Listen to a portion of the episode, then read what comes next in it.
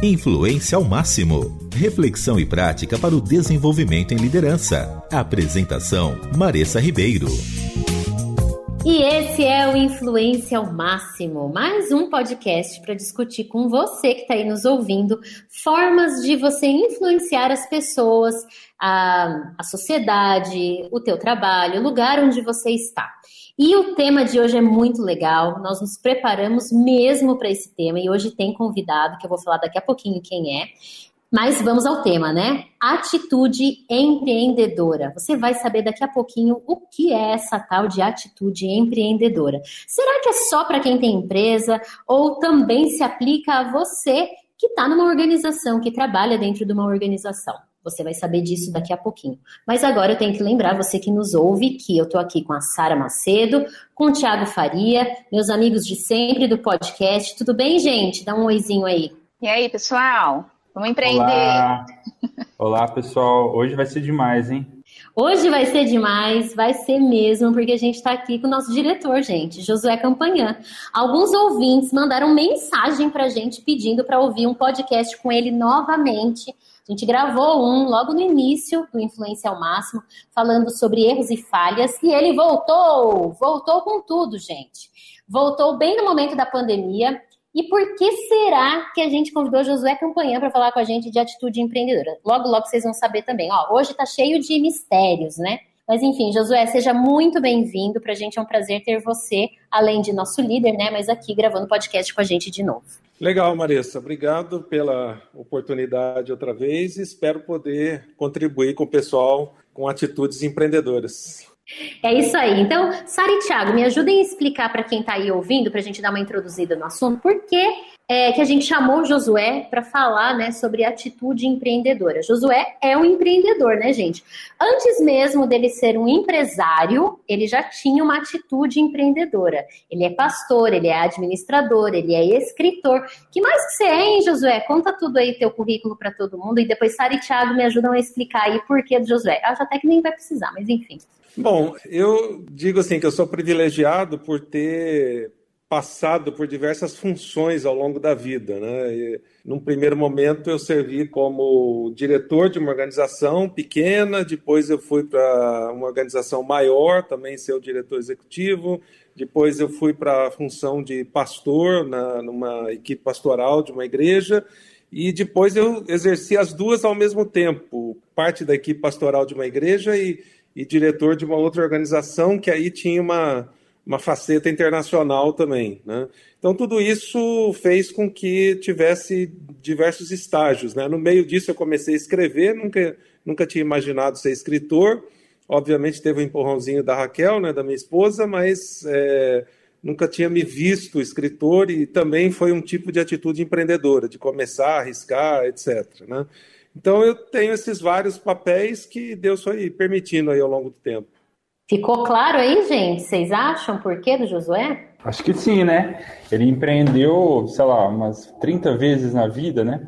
Pelo menos, pelo visto, só pela história dele, né? A gente até fica brincando em visionar que o Josué deve ter uns 150 anos, porque ele já fez tanta coisa nessa história, né? Tantos ambientes diferentes, tantas histórias diferentes, que realmente uh, é um bom exemplo de empreendedorismo, não só de começar novos negócios, mas de começar novos movimentos aonde ele estava, né? Novos, novos movimentos diferentes é, de inovação na organização que ele já estava. Então, isso tem muito a ver com o que a gente vai discutir hoje. É, e faz todo sentido você que está ouvindo pensar em que movimentos você já fez que precisou dessa atitude de recomeço, que foi muito que Josué contou um pouquinho aqui da história dele, né? Recomeços, necessidades de criar soluções, você tem uma atitude diferente do que vinha tendo. Isso tem muito a ver com empreender. Como que está aí seu empreendedorismo? Será que você está mais para um empreendedor ou mais para um paralisado, dá para dizer, gente, como oposto de empreendedorismo? Estagnado, conformado. Né? Acho que conformado, conformado, né? Estagnado ou mais para empreender? Aliás, o nosso tempo hoje está pedindo o que de você? Acho que fica aqui com a gente que vai valer a pena escutar. Josué, o que, que, você diria então para quem está ouvindo a partir dessa nossa introdução aí, dessas explicações? Será que empreender quer dizer fazer muitas coisas, começar várias coisas? Ou você daria uma outra definição para a palavra empreender, né? Ou ser um empreendedor? Como você definiria isso? Bom, eu creio que empreender significa, especialmente nesse tempo, foco. Eu conheço vários empreendedores, empresários nos últimos anos, conheci, né? E às vezes eu percebia que a atitude deles era essa: começa a dar tiro para todo lado, abre um monte de negócios ao mesmo tempo, abre uma porção de possibilidades ao mesmo tempo. E é, enquanto vocês estavam falando aí, eu estava revendo aqui a, a, minha trajetória e é, se, eu, se eu juntasse ela com essa pergunta, eu me lembro que as duas primeiras organizações que eu liderei, a primeira ainda bem jovem, com 21 para 22 anos, é, e depois a segunda, uns cinco anos depois, com 26 anos, eu não tinha alternativa é, a não ser focar. Essas duas organizações, coincidentemente, é, estavam em crise quando eu assumi como diretor. É, eu não tinha experiência nenhuma, então não adiantava sair dando tiro para todo lado. É, no, nos dois casos, eu tive que primeiro ajudar a recuperar essas organizações. Elas não iriam para frente, não fariam nenhum projeto se a minha primeira atitude empreendedora não fosse é, vamos pagar as dívidas, uh, vamos colocar o pé no chão, vamos olhar para o foco dessa organização e perguntar o que, que a gente é, não está fazendo que a gente deveria passar a fazer para essa organização ir à frente. Então, uh, ali foi primeiro, assim, acho que um ano, pelo menos, de quebrar pedra, de resolver problemas, de pagar dívidas, de ajustar a casa, etc. E aí, num segundo momento, foi olhar para o foco, falar, bom, qual é, qual é o foco dessa organização? Nos dois casos, eram organizações que trabalhavam com público jovem, então, nosso negócio era equipar pessoas, treinar, produzir materiais, no primeiro caso, era uma organização menor, e, é, então a gente foi nessa linha de criar o que era possível e, ao mesmo tempo, levantar recursos para isso. Além de tudo, depois de ter pago as dívidas, não tinha dinheiro para ir para frente. Então, você tinha que empreender pensando é, como que eu atinjo o foco e como que eu levanto dinheiro ao mesmo tempo. Já no segundo caso, na, na segunda organização, ela era uma organização de âmbito nacional, é, ela tinha muitas possibilidades, então aí sim a, a gente teve que pegar as possibilidades que tinha e direcioná-las para o foco. Então, a gente basicamente tinha a oportunidade de publicar livros, revistas, etc., para jovens na época, líderes, etc. E aí a gente tinha duas revistas quando eu assumi. No, no, nos anos seguintes, a gente chegou a ter um portfólio de cinco revistas nacionais que a gente publicava, além de livros, etc. A gente tinha um congresso para jovens que acontecia muito capenga, que vinha já de muitos anos. Essa era uma organização assim com mais de 70 anos de existência, então é, tinha aquelas coisas assim que já estavam na linha de, de declínio. Então, a atitude empreendedora era pensar assim: bom, esse negócio tem salvação? A, a, resposta foi sim, tem. Então, como é que a gente reinventa esse negócio? Né? É, e aí eu me lembro que a gente deu um novo nome para aquele, aquele evento né, que acontecia em âmbito nacional, e só para vocês terem ideia, a gente saiu de um nível de mil pessoas que participavam para 13 mil pessoas é, em cinco anos, mais ou menos. Né? É, foi assim, um esforço gigante, né? uh, que implicava em olhar para o foco, direcionar aquela atividade para o foco e falar, gente, é para cá que nós vamos. Né? E isso permitiu outras ações. Né? Essas eram as duas principais ações que a gente tinha. Permitiu outras ações ao longo do tempo, mas todas assim bem, bem direcionadas para o foco, para que a gente não, não se perdesse.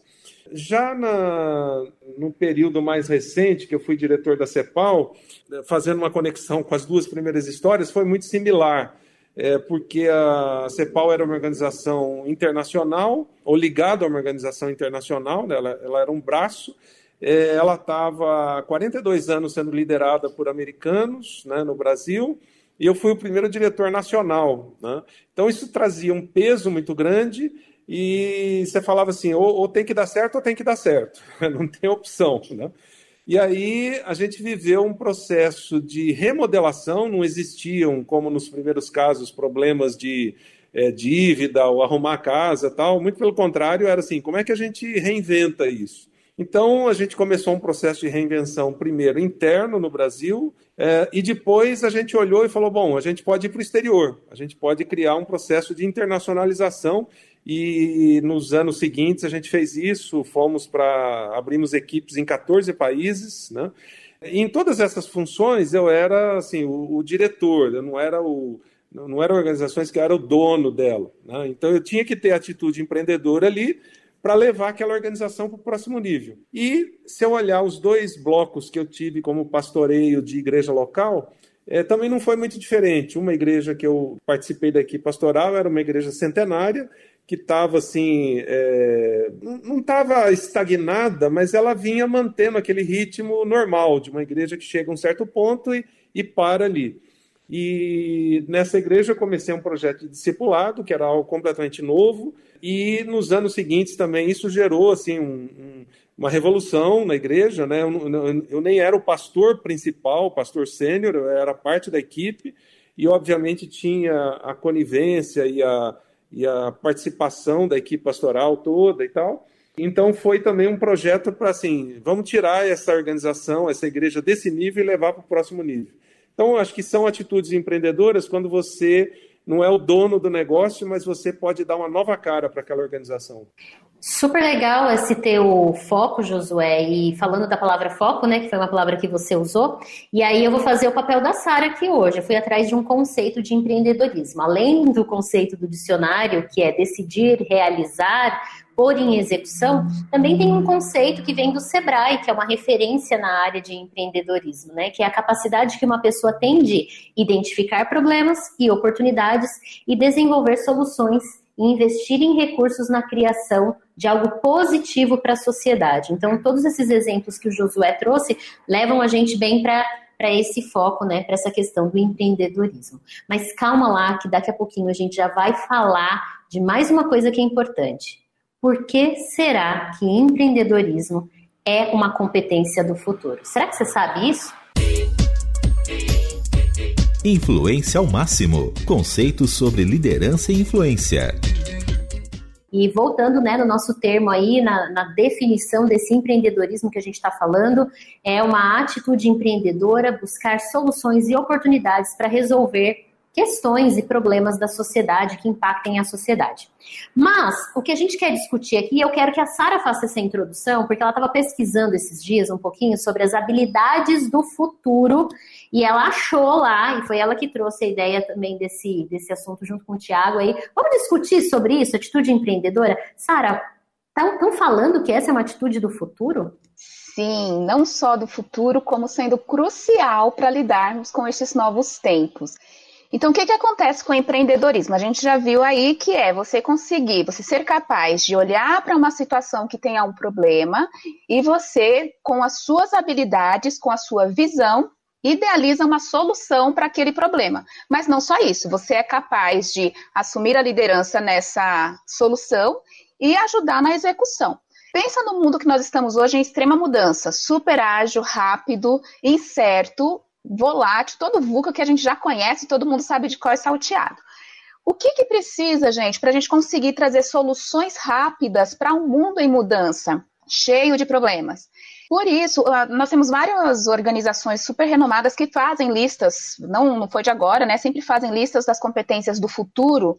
E um deles que tem sido muito utilizado mundo afora é o do Fórum Econômico Mundial. Ele não traz necessariamente a palavra empreendedorismo, mas eu vou até ler para vocês quais são as competências elencadas para esse tempo, em 2020, que foi ali no furacão da, da pandemia. E olha se você não consegue identificar essa capacidade empreendedora, para mim, resume essas 10 habilidades. A primeira delas, que é a que está em ordem de importância, tá? Segundo o Fórum Econômico Mundial. Primeira delas, solução de problemas complexos. Segunda, pensamento crítico. A terceira, criatividade. A quarta, gestão de pessoas. Quinta, empatia com os outros. Sexta, inteligência emocional. Sétima, bom senso e tomada de decisão. Oitava, orientação para serviços. Nona, negociação. E décima, flexibilidade cognitiva. Se a gente compara essa lista com a lista anterior, não vou ler a lista de 2015 que havia sido a anterior que eles tinham publicado. A, a questão que subiu para o início da lista é justamente essa capacidade das pessoas que serão melhor posicionadas profissionalmente ou que serão os líderes do futuro, presente, né? Nesse, na prática. Essas pessoas são as que concentram habilidades de iniciar uma ideia, executá-la, mas sempre pensando em trazer uma solução para alguma situação problemática da humanidade. E isso é empreendedorismo, gente. Ou seja, essa definição, essa lista, Sara, enquanto você ia lendo, realmente falam assim, empreendedor tem que ter isso, empreendedor tem que ter isso, empreendedor tem que ter isso. Então, eu acho que essa lista resume bem é, algumas competências ou qualidades ou definições, né, subdefinições de uma atitude empreendedora. É, deixa eu só completar, porque assim, quando a gente fala de do, do, habilidades do futuro, não é aquela coisa distante de você que está escutando, nem de nós que estamos aqui falando, gente. É assim, para você se dar bem profissionalmente ou na, na vida, saber lidar com esse mundo do futuro, você tem que ter essas habilidades desenvolvidas. Ou seja, todo mundo precisa ser empreendedor a partir de agora, para você conseguir trazer as soluções que o mundo precisa. Tô com medo. Josué, tem saída? Porque talvez todo mundo tá com medo também, né? Quem tá aí ouvindo. Será que essas competências eu consigo desenvolver? É, eu ia destacar duas coisas que a Sara colocou logo no início, que para mim são cruciais, que é a questão da visão e, e se a sua visão resolve um problema. E aí eu queria trazer isso para diferentes níveis. Né? Enquanto a Sara estava falando, eu estava lembrando é, do meu primeiro, aliás, segundo emprego. Eu tinha, sei lá, 17 para 18 anos e trabalhei no Axê, laboratório farmacêutico. Então eu entrei lá, assim, se a gente for usar a linguagem bem popular, como peão, né? Eu trabalhava lá no escritório, na área de que seria RH hoje, ou departamento de, área de pessoas, né? Mas com uns dois ou três meses que eu estava lá, eu, eu tinha que montar uns relatórios, juntar umas informações e tal, e eu, eu vi aquele negócio muito complexo, né? E, e comecei a ver também que havia uma série, uma série de perdas para a empresa é, por conta de informações que não estavam sendo processadas. Obviamente, nessa época nem tinha computador, daí confirma a teoria do Tiago, né? Que eu sou pré-histórico, né? Isso tem uns 40 anos mais ou menos. E, e aí uh, deu um estalo um dia. Eu primeiro olhei e vi o problema. Depois eu, como diz o John Maxwell, uh, eu enxerguei além. Né? O John Maxwell fala que uh, a visão é você enxergar antes e enxergar além. Né? Então, mesmo naquele ambiente assim bem limitado, uma função limitada, tinha três níveis até chegar ao meu chefe, depois tinha mais um para chegar ao, ao diretor e depois tinha mais dois níveis para chegar ao presidente. Então eu estava tipo assim, uns sete níveis abaixo da liderança máxima da empresa. Mas o fato foi que eu ali, sem a mínima noção do que seria no futuro uma planilha Excel, montei um gráfico, né? É, juntei as informações e falei assim: olha, a empresa está perdendo isso aqui, pode ganhar ali, esse negócio pode ser controlado melhor aqui e tal. E eu me lembro que o, o meu chefe imediato me levou para o diretor da área, o diretor da área foi comigo para o diretor geral, e uma semana depois eu estava na sala do presidente apresentando para ele o negócio. Né? Então, você pode ter uma função muito simples, mas se você tem visão e se você quer resolver o problema, se a sua visão ajuda a resolver um problema, isso pode acontecer em qualquer nível. Já de outro lado, como diretor de uma organização, como eu mencionei, você tem uma visão mais macro. Você fala assim, bom, que problema, sei lá, estadual, nacional ou até internacional eu posso resolver? Até onde vai a minha visão? Então eu lembrei de várias situações como diretor de organizações que aí a visão era mais macro, mas o princípio era o mesmo. Como é que eu posso maximizar isso? Como é que eu posso resolver um problema? Como é que eu posso ter uma visão de futuro que vai levar essa organização, esse grupo de pessoas a enxergar algo que, que elas não estão enxergando?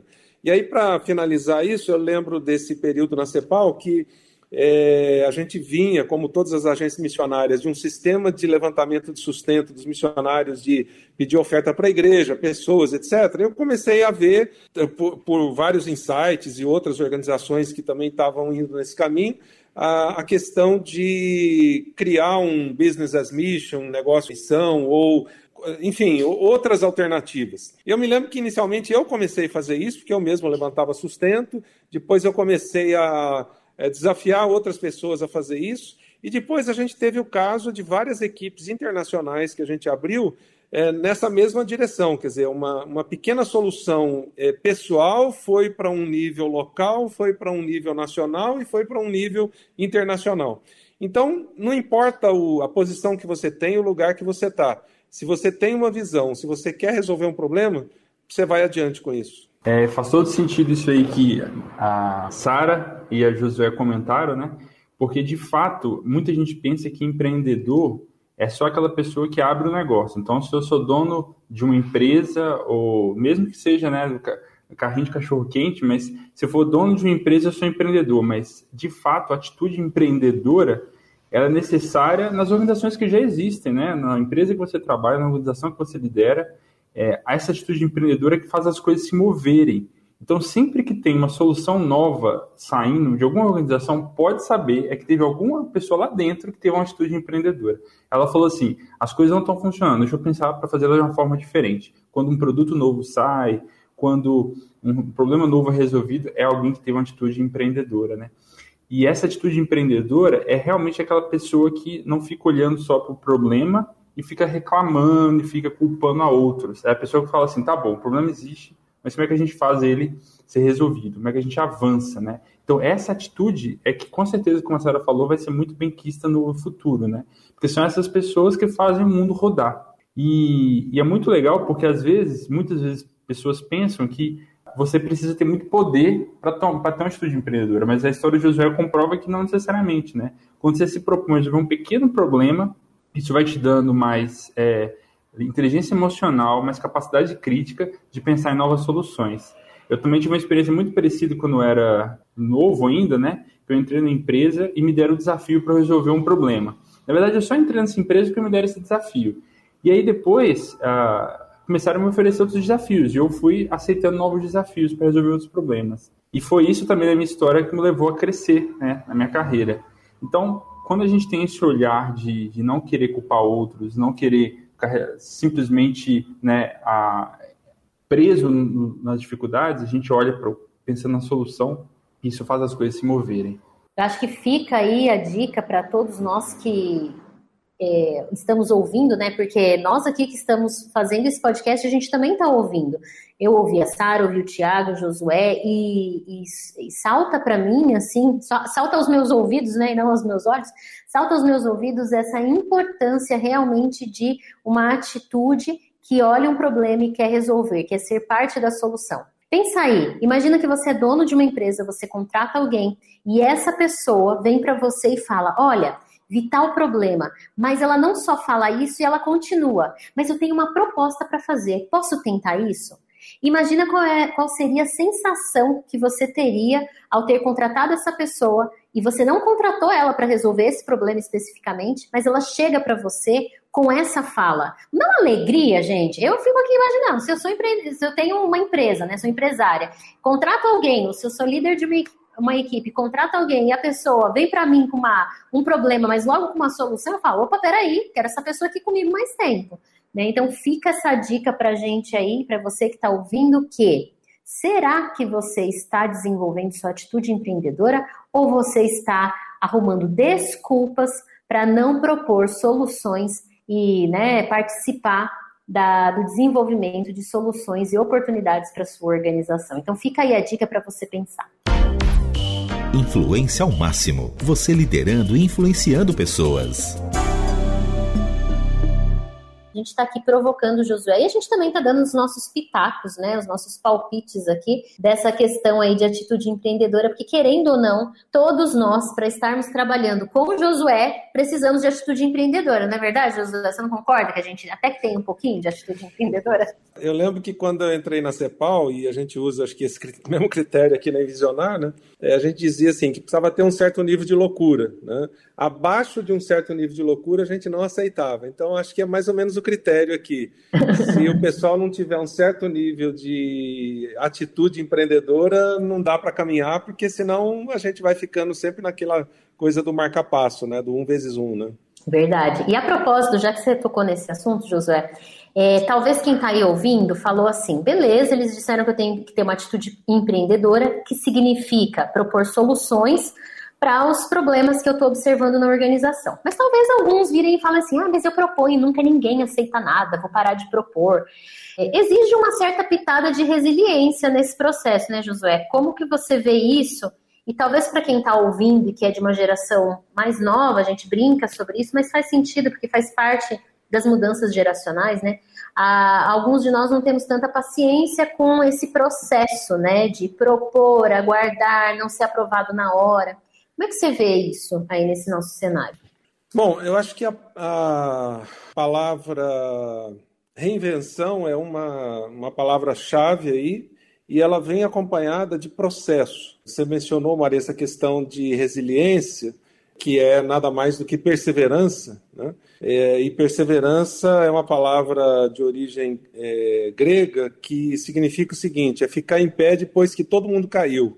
É, então, o processo de reinvenção começa com a atitude de perseverança, a disposição de você mudar, mesmo que você tenha feito uma coisa nova, uma ideia nova, etc., mas que não deu certo, então não é assim, ah, não, não brinco mais. Né? É, eu tenho que pensar o que, que deu errado, analisar, re, recomeçar e tal. E eu me lembro que uma das coisas é, mais, acho que importantes que eu aprendi na vida com um dos mentores que eu tive foi exatamente reinvenção. A reinvenção implica em tudo isso.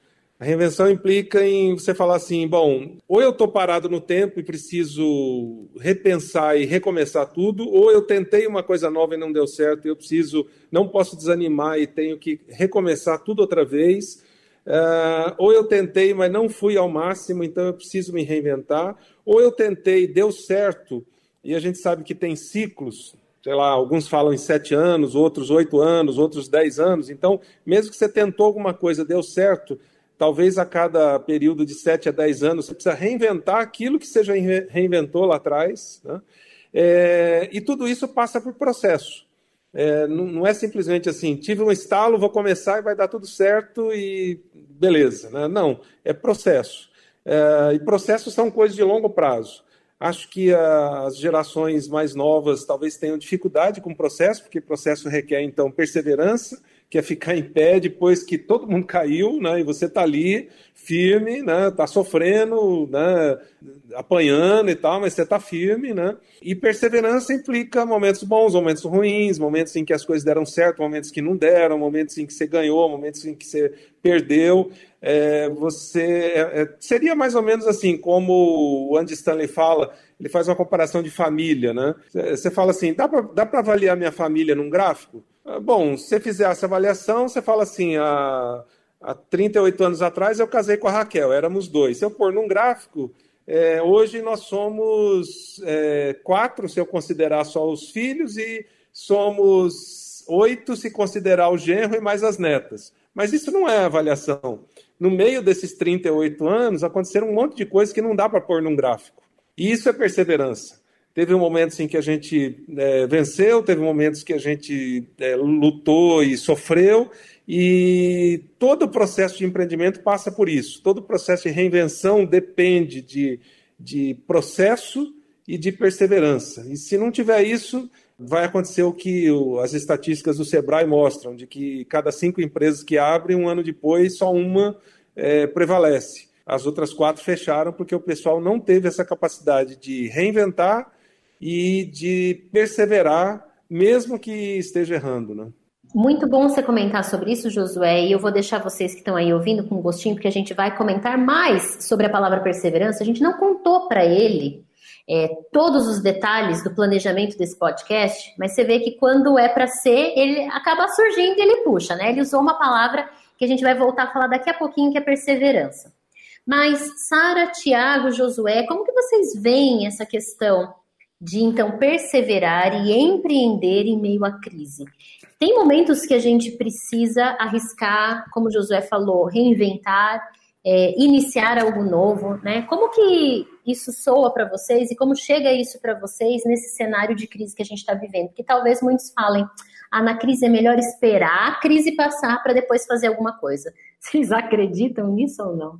Então, tem um ponto importante aí que é a pessoa, no momento de crise, ela realmente às vezes precisa deixar a poeira sentar para ela conseguir enxergar o que está para além da poeira, não sair naquela reação é, automática ou apenas de reação para se proteger, que acaba tendo decisões equivocadas. Mas é importante perceber Assim que essa poeira baixa, já deu tempo de abaixar, né, gente? Já está aí um bom tempo depois da, da, da, pandemia, já estamos acostumando, infelizmente. O famoso aceita que dói menos, né? Aceita que dói menos, já aconteceu, está acontecendo e não tem prazo para terminar. Mas, neste novo mundo, você pensar nessa perseverança, pensar nesse empreendedorismo, tem uma questão que é importante, você conseguir olhar para fora de você também, não só em termos de soluções, o que é necessário, mas o que vai ser aderente para as pessoas que vão contratar, entre aspas, a sua ideia.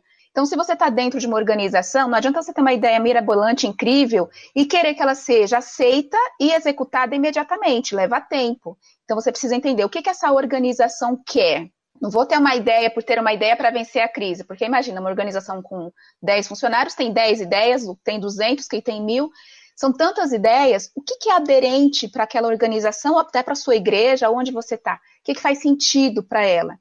E mais, como é que você vai vender essa ideia? Você tem que construir a ideia e esperar o tempo do processo. Isso sim, esperar o tempo do processo é o que o José falou aí, da perseverança, né? Eu quero citar aqui um exemplo que acho que todos conhecem o produto em si, mas talvez não o caso. É, a Nespresso, que é aquelas cápsulas da Nestlé. A pessoa que inventou a Nespresso, ele demorou quase 15 anos para conseguir tornar a ideia o que é hoje. Ele morava na Itália, ele, a esposa queria muito um café que fosse semelhante e não conseguia, não encontrava em lugar nenhum. Ele foi estudar mercado, apresentou as ideias para as pessoas e não conseguia dentro da empresa. Só que ele conseguiu parte do tempo dele para levar adiante a iniciativa. Dez anos depois, entrou no mundo dos negócios, entrou na, na, num viés mais corporativo e também para grandes mercados, e só depois veio para a casa das pessoas. E a visão dele era para a casa das pessoas, levou 15 anos para ele inovar, mas ele inovou dentro da empresa com uma ideia aderente a uma estratégia de longo prazo. Já falando de mais de negócios, então, eu lembrei, Sara, enquanto você estava falando, de um amigo meu que é, sonhava em ter uma joalheria. É, mas ele era só funcionário de uma pequena loja que vendia óculos, algumas bijuterias, etc. Né? Então ele primeiro fez um plano é, de que ele começaria a estudar sobre a área para ele entender melhor. Né? Segundo, é, ele começou a observar que ele precisava fazer um investimento bem alto para abrir uma joalheria então ele começou a comprar equipamentos, comprar coisas que seriam cruciais, né? Antes de pensar na loja, na, no balcão, etc. Tinha determinados tipos específicos de, de, equipamentos que ele precisava. E isso tudo é mais ou menos como esse caso que você mencionou da Nespresso, é, durou 10 anos. Ele continuou trabalhando no lugar que ele estava, mas nesse período ele estava construindo o negócio dele. Ele tinha aquela pegada empreendedora, ele já, já sabia como vender e tudo mais, mas ele não tinha todas as condições necessárias para aquilo.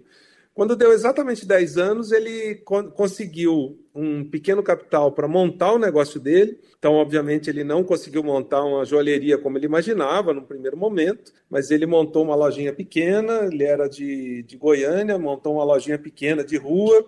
É, o negócio foi prosperando, durou mais talvez uns 5 a 10 anos para se consolidar. Só que a hora que consolidou, é, em poucos anos, ele saiu dessa lojinha pequena para mais uma loja no shopping, é, para mais uma loja fora, é, em Brasília, para um ourives que fazia joias para a esposa de fazendeiros né, e que ganhava muito dinheiro. E aí, finalmente, ele é, chegou na joalheria que ele imaginava e ele comprou, inclusive, uma loja daquela joalheria da rede Maçom, é, no Conjunto Nacional, na Esplanada dos Ministérios em Brasília. Deu, sei lá, 25 anos tudo isso, ou um pouco mais. Né? Mas é, passa por todos esses passos. Ao longo desse caminho, ele, ele foi se reinventando inúmeras vezes. Ao longo desse caminho, ele foi perseverando nos momentos mais fáceis, mais difíceis, superou N crises financeiras do país, etc., até chegar naquele, naquela visão de, de, de futuro que ele tinha. E eu nunca me esqueço um dia que eu estava jantando com ele na casa de um outro amigo dele, eu não conhecia essa pessoa, fui junto com ele.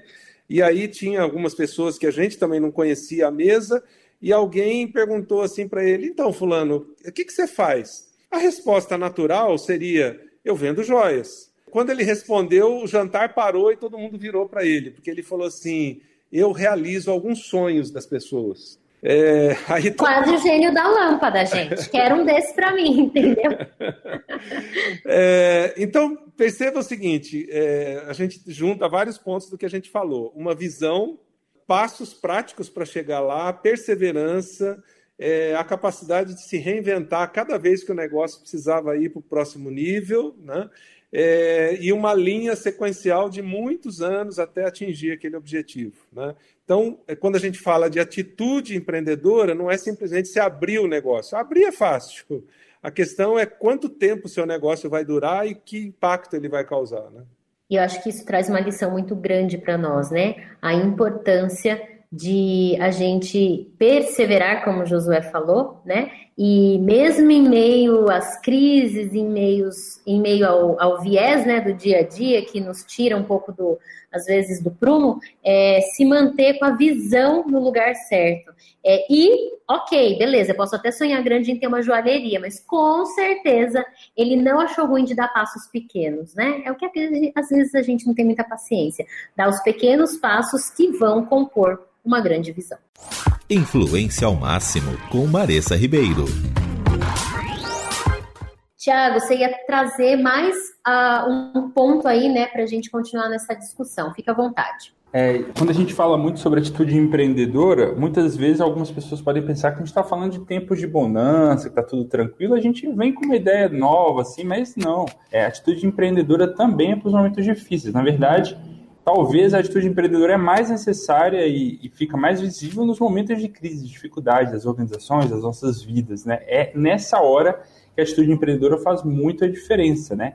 E a atitude empreendedora, como a gente falou, tem a ver com iniciar, com arriscar, com reinventar, e isso exige uma dose realmente de persistência, de paixão muito grande, que aí vai entrar um conceito que a gente, que no Visionar, a gente trabalha bastante, que é o da garra, né, Marissa? A gente gosta muito desse conceito, né, gente? Porque, influenciados pelo Global Leadership Summit, nós conhecemos a Angela Duckworth, uma pesquisadora, e ela estuda justamente o tema garra. E ela diz que garra é a paixão mais a perseverança. Não adianta você ter um talento natural se você não persevera em desenvolver esse talento natural, a tirar o máximo dele, a realmente aprimorar esse talento se você não tiver essa garra, né, é, essa perseverança em lapidar um talento, é, esse talento vai morrer, né? Um talento sem ação que não gera resultados não serve para nada.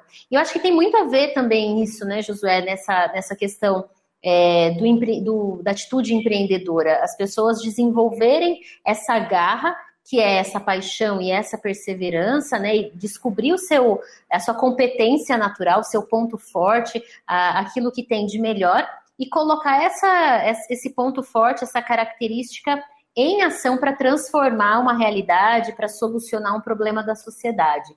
Você considera que na sua trajetória essa garra, essa paixão, talvez a gente até possa chamar né, o talento ou esse amor por fazer alguma coisa, essa visão que te move a querer ir além, ela contribui nesses momentos de crise né, para a gente empreender e reinventar e arriscar?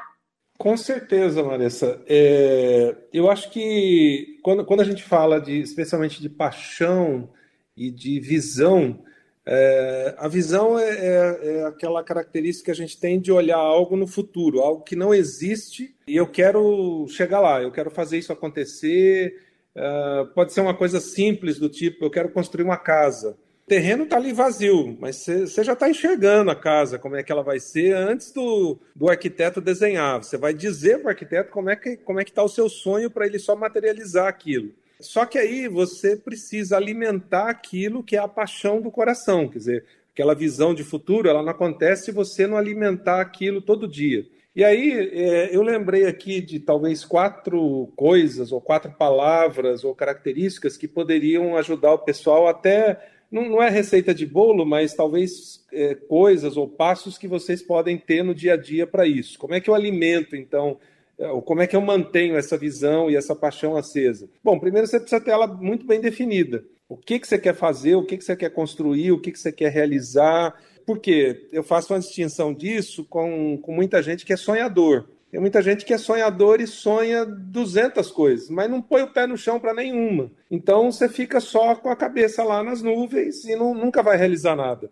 Eu conheci um homem que, sei lá, já devia ter os seus 65 anos de idade e qualquer conversa com ele era animadora. Mas uh, ele sempre dizia assim: o mês que vem eu vou começar tal coisa, eu vou fazer tal coisa. Aí passava um ou dois meses, eu encontrava com ele e perguntava: e aí, Fulano, como é que tá? Eles não, não deu ainda para fazer, mas o mês que vem. Então, com ele nunca era hoje, nunca era assim, eu estou alimentando minha paixão hoje.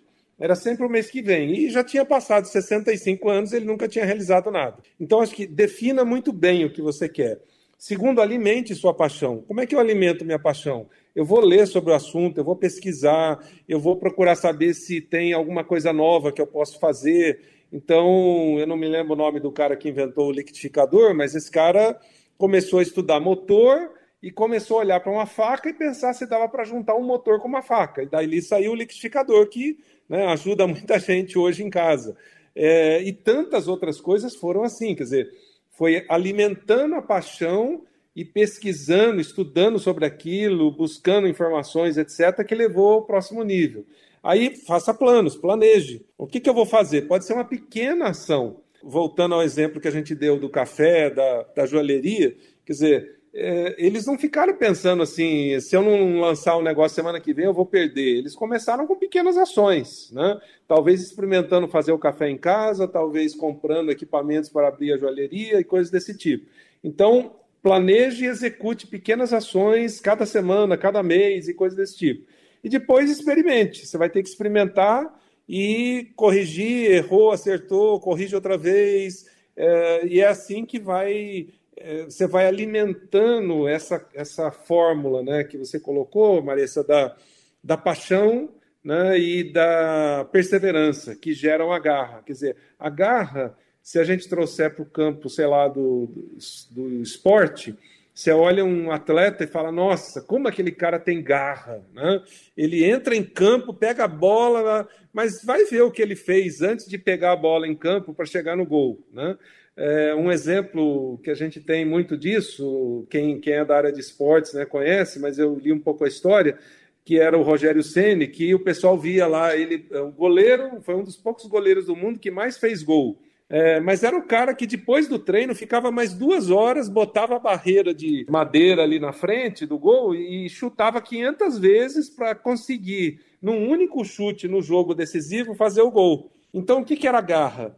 Era exatamente a perseverança e a alimentação da paixão. A paixão dele era: eu vou ser um goleiro que faz gol.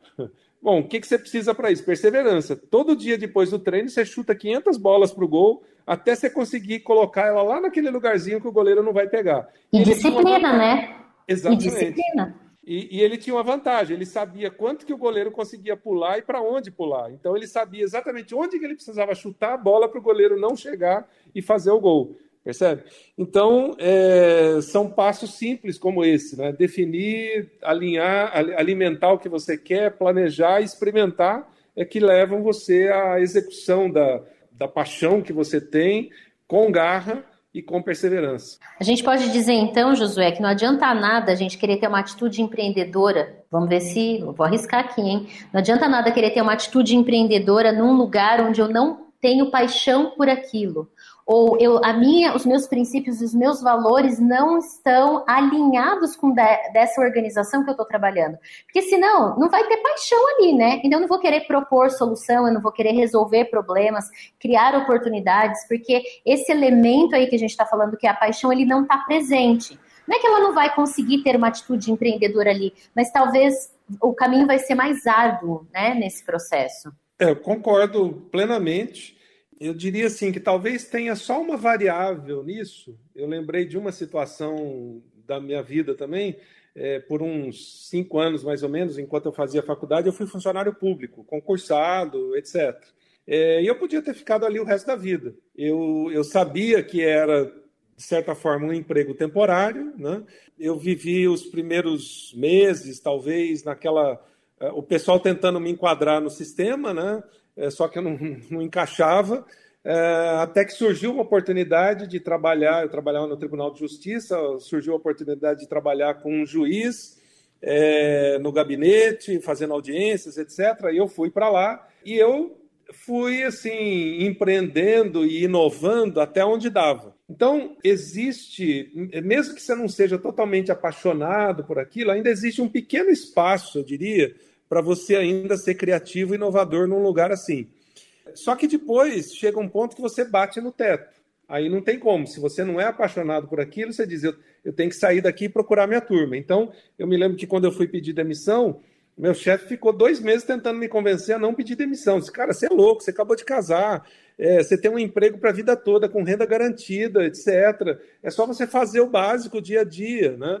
Mas aí eu tinha batido no teto e falei, bom, de duas uma, ou eu teria que fazer novos concursos para ir para lugares maiores, mas que não era a minha paixão, ou eu vou deixar esse lugar e vou procurar minha turma em outro lugar para exercer minha paixão. É, nesse teto que você falou, Josué, que eu quero fazer uma consideração, né, um, um ponto adicional aí, que quando bate no teto, aí você não cabe mais naquele lugar e quer sair. Mas enquanto não bate nesse teto, depende muito de você ter essa atitude para que você chegue nesse teto. E eu acho que isso é uma mensagem bem importante para qualquer pessoa que quer fazer a diferença nesse mundo e está aguardando uma oportunidade, está esperando o teto descer sozinho ao invés de você chegar até ele. Então é muito importante você olhar para a sua volta. Posso não gostar de onde eu estou, minha liderança não dá espaço, mas é o que tem pagado minhas contas atualmente no meio dessa crise, no meio da situação difícil. Ok, bem-vindo ao mundo real, Seja empreendedor aí onde você está. Tem problemas para resolver? Deus te deu talento? Você tem condições de trazer soluções? Faz aquilo com muito afinco, com a perseverança. Por quê? Não é o teto que vai descer. Você é que vai subir até ele, até uma hora que você não vai mais caber ali dentro e você vai ter condições de ter uma competitividade para o mercado e vai ter um currículo bacana, uma atitude bacana que o chefe vai pedir: não saia daqui, fique aqui, por favor. E você vai poder dizer: desculpa, mas eu tenho coisas maiores para fazer e eu já estou preparado para colocar em ação, porque a minha atitude consegue comportar esse novo momento da minha vida. Mas não espere vir até você, você é que vai ter que pagar o preço, suar muito para chegar até lá. E isso é atitude empreendedora e que todo empreendedor de sucesso tem. Me lembrou a frase da Liz Bohannon, né? Você não vai encontrar a sua paixão, você constrói a sua paixão. Então você descobre naquele cenário, muitas vezes que não é tão favorável quanto você gostaria, como você pode construir uma paixão ali onde você está, né? E eu tenho uma amiga que fala muito sobre isso, florescer onde a gente está plantado, onde estamos plantados, a gente precisa florescer. Né? E você pode também aproveitar as oportunidades, né? Eu lembrei, enquanto você estava falando, Sara, de um outro detalhe desse tempo que eu trabalhei na, como funcionário público, que num determinado momento eu mudei, eu saí da cidade que eu estava e fui para outra cidade, e aí eh, você vai para o fim da fila outra vez. Eu, eu, tinha uma posição boa, né? Trabalhava no gabinete, lá, e aí quando, nessa mudança eu fui para o fim da fila. E eu fui para um lugar terrível. É, na época, obviamente, a gente não tinha computador, então era o o cartório que distribuía os processos, e era tudo fichinha de, papel, de papelão, né? E o meu papel era arquivar fichas, né? Aquilo era terrível, era chato pra caramba, né? E aí, uh, num primeiro momento, eu fiquei com essa mentalidade de esse troço é chato demais, eu não queria estar aqui e tal, né? Até que caiu uma primeira ficha um dia, talvez mais espiritual, né? Deus falou assim: você trabalha para quem? Para o seu chefe ou para mim? Ah, trabalho para o Senhor. Então executa isso, né? Aí é, esse simples virar de chave fez uma mudança incrível. A gente gastava oito dias, oito horas por dia para arquivar, sei lá, é, 100 fichas. Né? É, quando eu passei a trabalhar com disposição, eu descobri que eu podia arquivar aquilo em duas horas. E aí, obviamente, sobrou seis horas que só ia vir outro pacote de ficha no dia seguinte. Aí no primeiro dia eu fiquei sem ter o que fazer, né? Eu fiquei ali disfarçando e tal. Aí eu falei assim: não, eu vou aproveitar a oportunidade. Fui lá, conversei com meu chefe, falei assim: cara, eu estou arquivando isso aqui em duas horas porque eu mudei minha motivação e tal. Se eu fizer isso certinho, você pode mandar conferir. Eu posso usar as outras seis horas para estudar, ler, escrever, fazer o que eu preciso? Ele disse: pode. Ele mandou conferir, ele achou que eu estava jogando ficha no bueiro, coisa desse tipo. Né? Depois que ele viu que eu estava sendo sincero e realmente estava fazendo o trabalho é, com competência, eu eh, ganhei seis horas por dia né, para estudar, para ler, para fazer outras coisas, etc. O que te leva também para o próximo nível. Né? Então, tudo isso contribui. Foi nessa época de Josué que ele escreveu 15 livros. Muito bom, ficou a dica aí para você, hein? E aí, qual é a ficha que você precisa arquivar mais rápido no seu dia a dia para investir o tempo na sua paixão? Influência ao máximo. Conceitos sobre liderança e influência. Mas talvez você tenha pensado, tá, mas ok, já me convenceram. Por onde eu começo? Então, vou pedir ajuda aí dos meus parceiros, Tiago Faria, Sara Macedo, Josué Campanhã. Que dicas nós podemos dar aí para quem está ouvindo para começar a desenvolver então essa atitude empreendedora? Passos práticos, vai.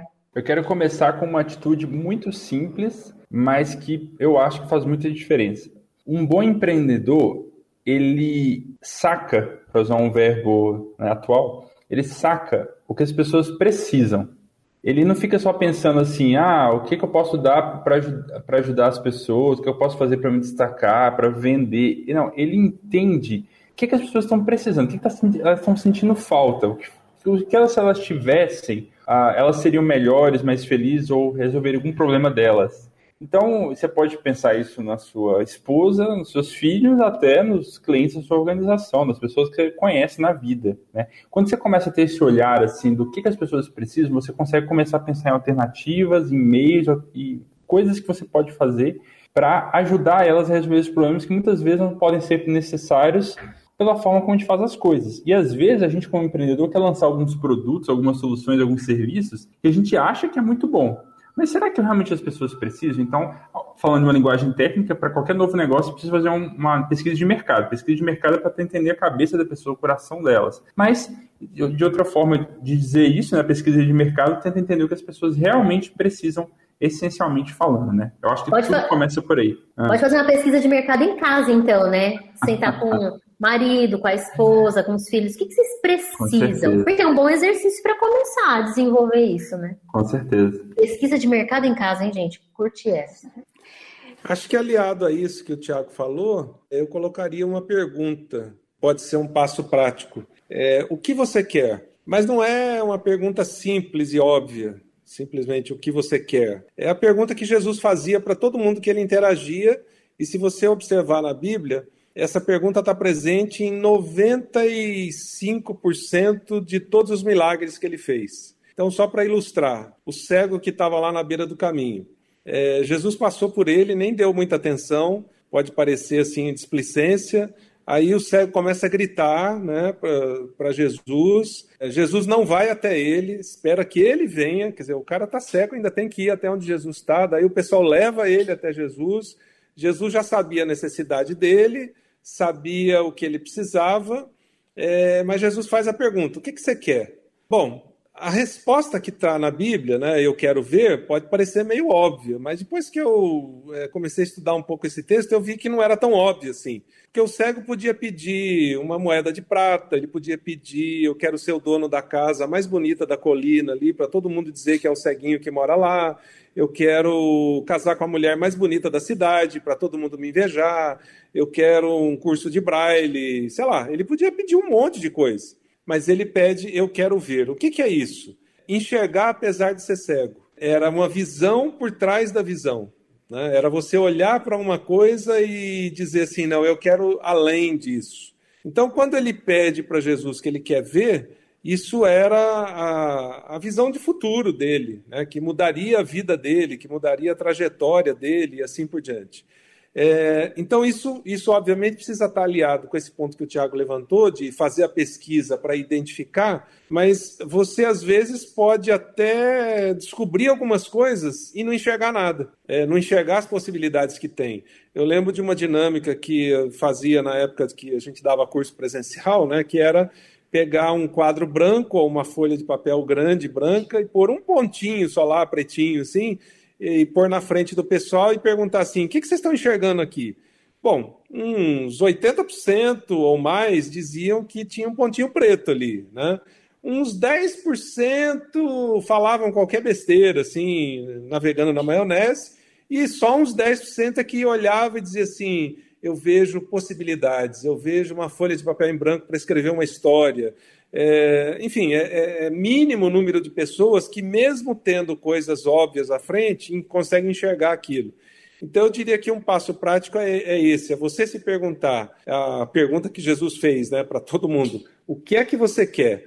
É, onde você quer chegar? O que, que você quer realizar que realmente vai fazer diferença para a vida de outras pessoas? Eu gostei desse comentário até porque faz a gente pensar o seguinte: eu lembro muito de alguns vídeos que a Sara já fez e já postou na, nas redes sociais dela, e que me lembra assim, às vezes se a gente nessa atitude empreendedora é, oferece uma solução para um problema e as pessoas negam, a gente fala que absurdo, que burrice, por que, que não fizeram isso? Mas a gente às vezes não pergunta, né, o que, que aquela organização, aquela área, aquelas pessoas querem, precisam, estão buscando. Porque daí também a gente vai acabar se frustrando e vai perder a atitude empreendedora justamente porque não era o que eles queriam. E a gente que deu de louco para propor uma solução que eles nem querem, porque tem ganho secundário, né? Tem organização que não quer, não quer melhorar os processos, porque isso significa assumir outras responsabilidades. Então, tem uma zona de conforto e um ganho secundário que às vezes a gente tem também nesses processos e ter isso claro ajuda né, nisso, nessa atitude empreendedora aí para a gente não perder uma atitude empreendedora por conta dos outros, né? É, indo nessa linha do, da visão, né, que vocês estão falando, eu acho que tem uma sequência de olhares que a gente precisa desenvolver. Então, primeiro é, você quer ter uma atitude empreendedora? Quer fazer a diferença no mundo? A gente está falando aqui para influenciar o máximo, né? Influenciar é, você precisa, de alguma forma, alcançar e afetar positivamente as pessoas ao máximo. Então, você quer fazer isso? Primeira coisa, então, olhe, mas olhe para dentro de você. Quem é você? Quem, quais são suas capacidades? Porque às vezes a gente quer fazer a diferença, a gente quer alcançar a visão e quer realizar, mas eu não sei o que eu tenho e o que eu não tenho já dentro de mim. E aí eu fico frustrado porque eu não sou capaz de vender uma ideia, de executar uma ideia, um projeto, uh, e eu não sei, não tomo posse daquilo que eu já tenho, que são minhas habilidades. Então, olha para dentro de você. Depois, olha para fora. Então, olha aí a sua volta, quais são as oportunidades, as possibilidades, gente, sem mimimi, arregaça a mão. Olha, pergunta para as pessoas: o que é que você gostaria que existisse que não tem aqui na organização? Filhinho, o que, que você gostaria que existisse na nossa família que papai e mamãe não está colocando aqui?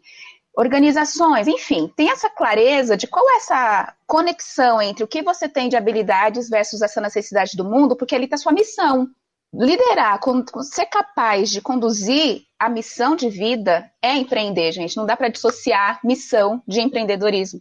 Você só vai conseguir fazer diferença, ou seja, viver sua missão, se você for empreendedor. Mas para isso, olha para dentro, olha para fora e depois você tem que saber como vender essas ideias para fora. E fazendo ainda um gancho sobre essa questão do, do intraempreendedor, né? Às vezes as organizações também não ajudam, né? Não facilita o caminho para as pessoas empreenderem. Verdade. Então, vou nessa mesma linha falando de missão, como é que eu posso empreender? Eu tenho que ter clareza da minha missão, do que, que eu preciso fazer para fazer a diferença. Se a organização não tem clareza da sua própria missão, como é que ela vai querer gerar inovação para o mundo? Não tem como. Então, conheça para que é que vocês existem, qual é a, a solução criativa que vocês querem fazer para o mundo. E comunique isso com muita, muita clareza para a sua equipe porque a equipe de posse da missão é que vai poder empreender de uma forma focada. Aí ela vai poder gerar inovação e não aquele volume de ideias que dispersa todo mundo, né? Então, clareza da identidade, clareza da missão, foca nessa visão, mas sempre de posse daquilo que você realmente pode fazer, das capacidades. O que você não pode, você vai ter que ser humilde, aceita que dói menos, e ou contrata alguém, ou faz parcerias, mas de uma forma passo a passo. São pequenos passos do empreendedorismo que vão te ajudar a chegar lá, e não aquela grande atitude que é mágica, né? Fica do imaginário das pessoas, mas ela é irreal. E eu acho que uma coisa, ouvindo você falar, Sara, me, me deu um clique aqui de uma outra dica que é bastante importante para você que quer desenvolver essa atitude empreendedora. Volta lá no início dessa, desse nosso bate-papo sobre atitude empreendedora e ouve a lista que a Sara leu do, dessas competências do futuro. Essas competências ajudam a gente a também desenvolver essa atitude. Mas aí você vai falar, tá bom, Marissa, então eu desenvolvo essas competências da lista, mas como eu desenvolvo as competências da lista? Uma coisa que eu gosto muito de fazer é, é por exemplo, eu lembro que uma das palavras que você leu foi criatividade. Criatividade é uma das competências que contribui para uma atitude empreendedora. Se eu não me considero uma pessoa criativa, eu vou pensar, quem eu acho, quem eu considero, quem está no meu entorno e que é uma pessoa criativa. E intencionalmente eu começo a observar o que ela faz, como ela faz e que atitudes ela toma e que me chamam a atenção e eu falo, nossa, que criativo, queria ser assim. E se for o caso, inclusive, bate um papo, marca um café, paga um café, para de ser pão duro, pão dura, senta lá, marca um café com a pessoa e ouve dela. O que você faz para ser assim? O que intencionalmente você faz para desenvolver essa sua criatividade, para alimentar a sua criatividade? Eu acho que às vezes a gente fica muito egocentrado e fica buscando uh, resolver, desenvolver competências só com a gente.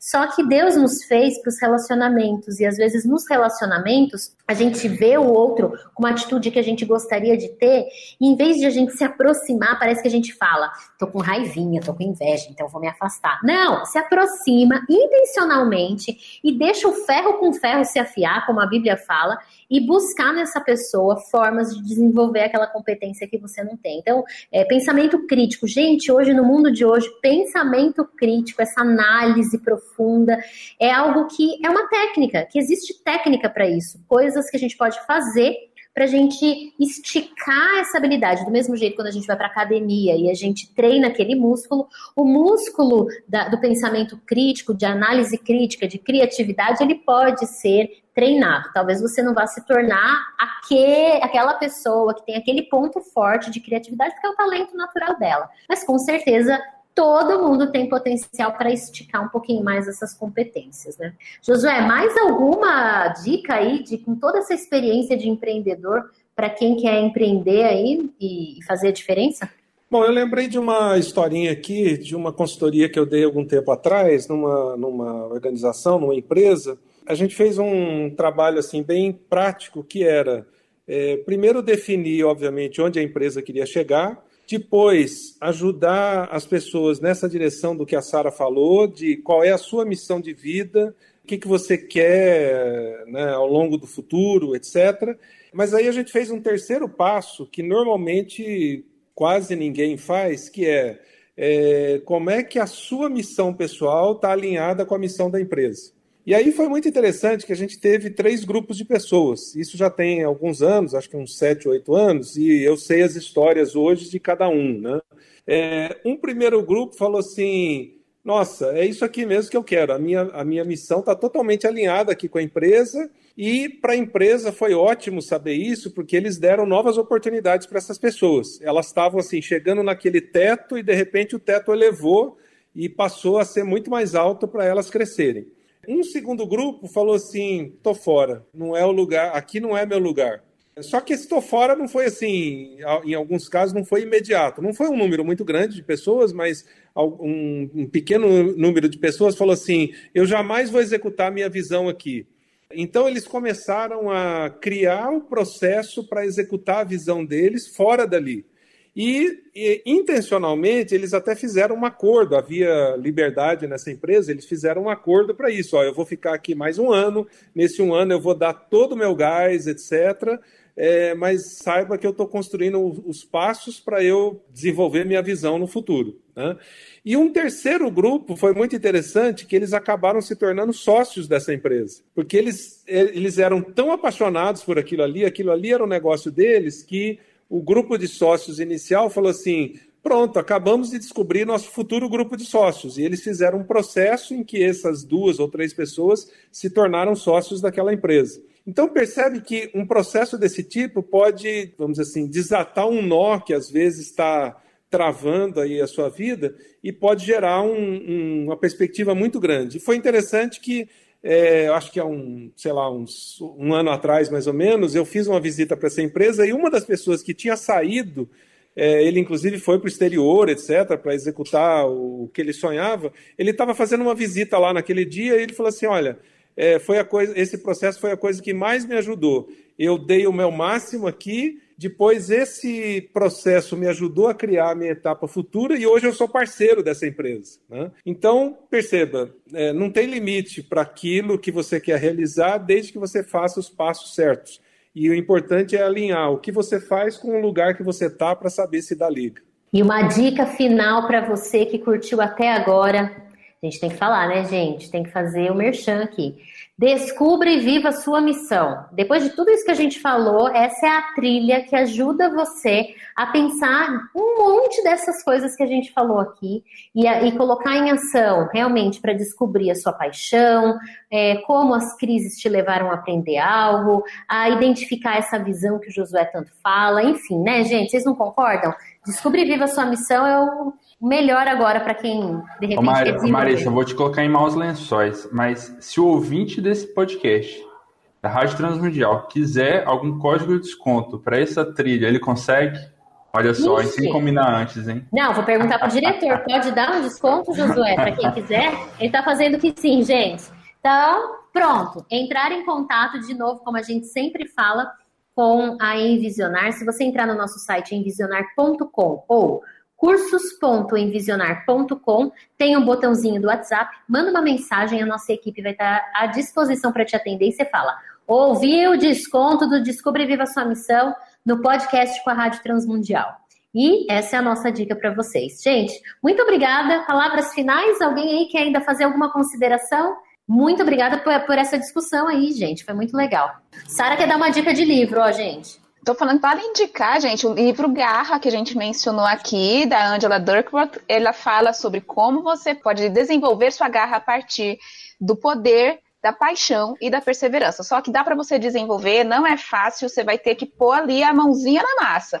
Disciplina. Mas o resultado, disciplina que dá resultado. Você quer viver uma vida de significado, fazer diferença, põe a mão na massa que vai dar certo. Isso aí. Ah, é, eu deixaria uma palavra só, que foi quando eu estava na dúvida se eu começava a envisionar ou não, e eu fui conversar com o mentor. E ele falou assim: Eu tenho uma palavra só para você: empreenda. Uhul! Olha lá, hein, gente? E a minha dica prática foi que um mentor uma vez fez comigo. Tiago, vou te botar para passar um dia com um empreendedor que está começando um novo negócio. Você vê como é a cabeça dele, o dia a dia dele. E eu fiz essa, esse exercício, foi super divertido, né? Para perceber o dia a dia de um empreendedor, né? Então, se você conhece um empreendedor ou uma pessoa que tem um, essa, essa atitude empreendedora dentro de uma organização, passe um dia com ela e absorva tudo que você puder. Isso aí, gente. Um prazer estar aqui com vocês. A gente espera que vocês tenham curtido, feito várias anotações. E lembrando que o podcast Influência ao Máximo é uma parceria da Rádio Transmundial com a Envisionar. Nós queremos ajudar você a liderar e a influenciar ao máximo. Influência ao máximo. Reflexão e prática para o desenvolvimento em liderança. Apresentação: Maressa Ribeiro. Realização: Envisionar e Rádio Transmundial.